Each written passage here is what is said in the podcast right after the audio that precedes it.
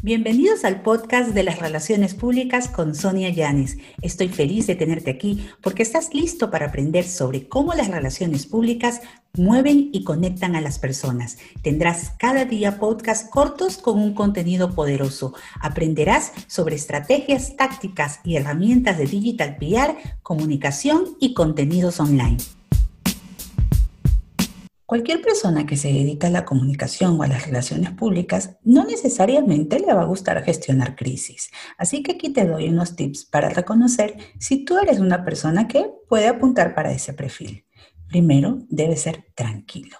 Tranquilo bajo presión, bajo situaciones de miedo o inclusive situaciones extremas como cuando te han asaltado o si alguien, eh, por ejemplo, te ha tratado mal o te ha faltado el respeto el saber reaccionar de una forma prudente e inteligente te califica para ser un buen asesor en comunicación de crisis. Segundo, el tener facilidad de palabra y el controlar tus expresiones.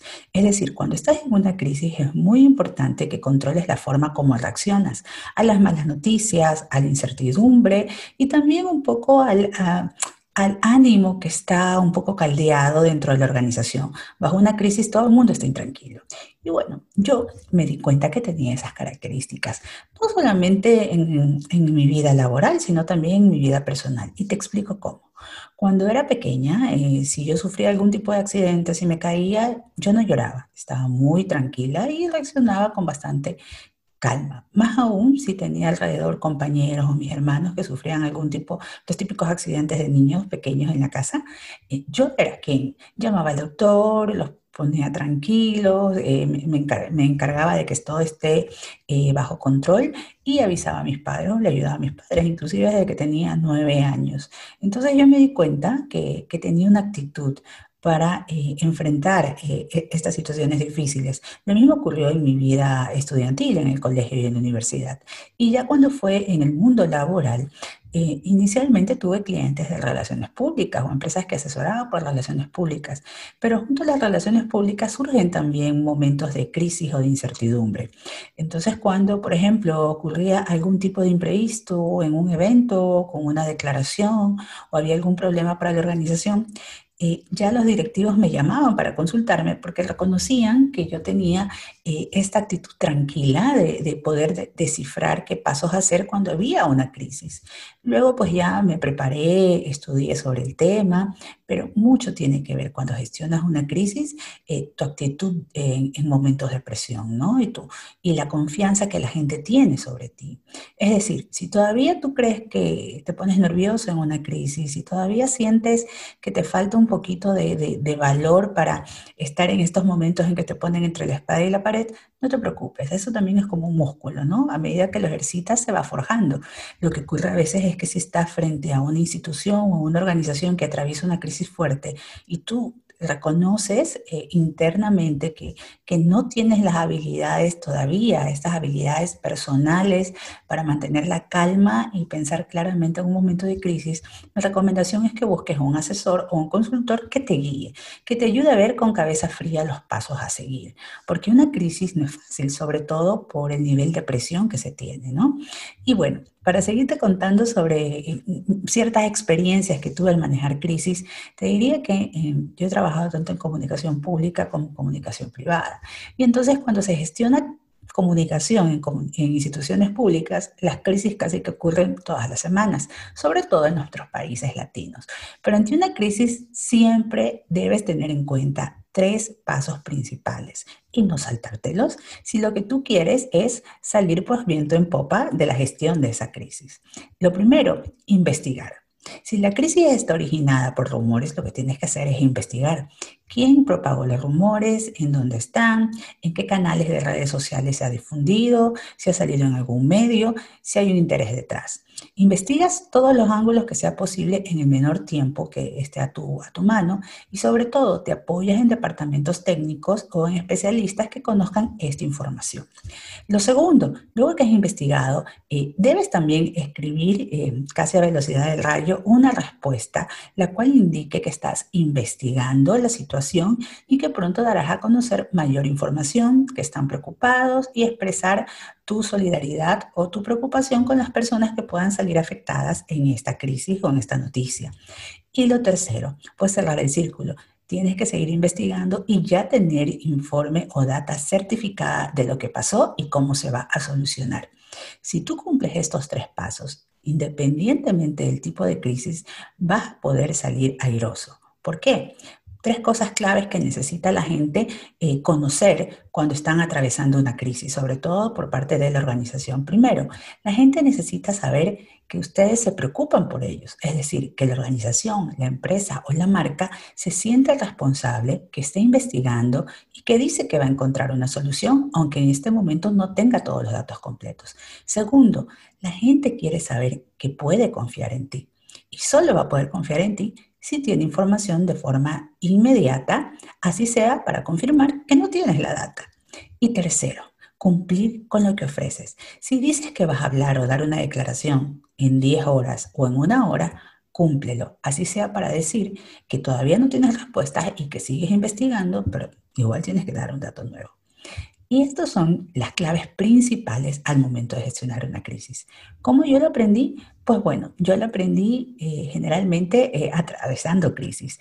Y un episodio que, recuerdo mucho es, me cambio de un trabajo en una institución pública, ¿no? Eh, porque quería un poco bajar el nivel de, de estrés porque tenía crisis casi que todos los días. mis hijos estaban pequeños, realmente esa era la, principal motivación. Y entonces decidí eh, tomarme un año sabático, pero el año sabático solo me duró 15 días porque me hicieron una muy buena propuesta e ingresé a trabajar en un consorcio privado muy importante de mi país. Cuando llegué ahí, eh, a los tres días hubo una mega crisis, ¿no? Que involucraba temas de seguridad, policía, eh, temas de un problema bastante, bastante importante. Para esto, todos mis compañeros, yo digo compañeros periodistas y comunicadores, sabían que yo me había retirado de la institución pública, porque yo inclusive se los dije, me despedí y les dije que... Eh, quería descansar, quería descansar de las crisis, que me iba a dedicar a seguir dando asesorías, dar clases, pero que quería descansar. Cuando ocurrió esta crisis, que no necesité convocar a los medios, porque realmente eh, la crisis fue tan grande que todos los medios llegaron ahí porque fue una noticia de, impacto, eh, todos me vieron y me dijeron, no que querías descansar, no que querías estar un poquito más tranquila. Y alguno me dijo, yo creo que a ti te gustan tanto las crisis, que donde vas, eh, enseguida ya el universo se entera para hacerte trabajar más. Realmente de esa crisis salimos muy bien parados. ¿Por qué? Porque la respuesta fue rápida Seguimos los tres pasos importantes. Primero, emitimos una declaración formal de que se estaba investigando, pero que el tema estaba en manos de las autoridades. Segundo, comunicacionalmente se informó, se informaba qué pasaba cada tiempo. En esa época recién empezaban las redes sociales, pero la gente del sector ya estaba conectada. Y se ofrecía dar declaraciones y total apoyo a, a la policía o a los miembros del orden por el hecho que había ocurrido. Y tercero, eh, estuvimos coordinados entre departamentos, comunicación, gerencias, el área de venta, el área de seguridad industrial y talento humano, eh, integramos un comité de crisis que estaba informado, no solamente había una comunicación vertical, sino horizontal. Y se eh, confirmó con todos los departamentos y los diferentes miembros de, las áreas operativas y, administrativas que tengan la información oficial. ¿Por qué? Porque uno de los principales difusores eh, de actividades, de responsabilidades, de tus valores como organización es tu público interno y a través de ella sus familiares y los contactos que los conocen porque lo primero que la gente hace es preguntarte, oye, ¿tú que, tú que trabajas junto a Sonia Llanes, ¿es cierto que pasó tal cosa? Entonces la gente eh, debe saber qué responder porque tiene una información oficial, ¿no? Entonces, eh, esta es parte de, mi vivencia como relacionista pública y también les doy ciertos tips, ¿no? A través de este diario de una PR, porque me gusta siempre sacar eh, la enseñanza. Y eso es otra cosa que debes aprender de una crisis. ¿Qué debes aprender de una crisis? Yo diría que hay tres lecciones básicas.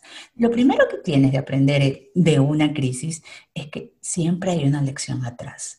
Puede ser para procesos administrativos, operativos e inclusive para procesos de comunicación. Segundo, este aprendizaje debe quedar por escrito. Es decir, debe quedar una constancia de lo que hiciste, cómo respondiste y a quién acudiste. Y tercero, debes asegurarte de tener a tus voceros preparados para contestar ante una crisis. No es lo mismo un vocero en tiempos de paz que en tiempos de una crisis. La estabilidad emocional, el manejo de cámara, la forma como enfrenta preguntas que son de imprevisto, son muy importantes saber manejarlas. Y si tienes un vocero, que es el principal, debes eh, tener claro si es esta persona la que va a hablar en una crisis o es otra, que puede ser el área legal, puede ser quizás el mismo relacionista público si no hay alguien más en la empresa y se necesita de inmediato, o inclusive contratar un vocero externo para que le ayude a manejar este tipo de situaciones. Pero lo que no es recomendable es cortar la comunicación. ¿sí? Y así, eh, ya estoy por terminar este diario de una PR, no sin antes decirte que si te gusta el mundo de las relaciones públicas, gestionar crisis, la imagen digital de una marca, empieza por ti mismo. ¿sí? Eh, si ustedes se dan cuenta, me encuentran en todas las redes, como Sonia Yanes Bloom. LinkedIn es una de las redes que, más contenido genero. Y siempre me ha gustado aportar valor, aportar contenido. Empiecen también ustedes por aportar valor con contenido que sea útil y práctico para las personas que los van a conocer o que, o que quieren saber qué hacen. No solamente para los relacionistas públicos, también para consultores y otras profesiones. Es importante tener una marca personal blindada, porque tú nunca sabes cuándo vas a tener que enfrentar una crisis de aspecto personal que te afecte a tu vida laboral. Así que con este consejo concluyo este episodio de Diario de una PR.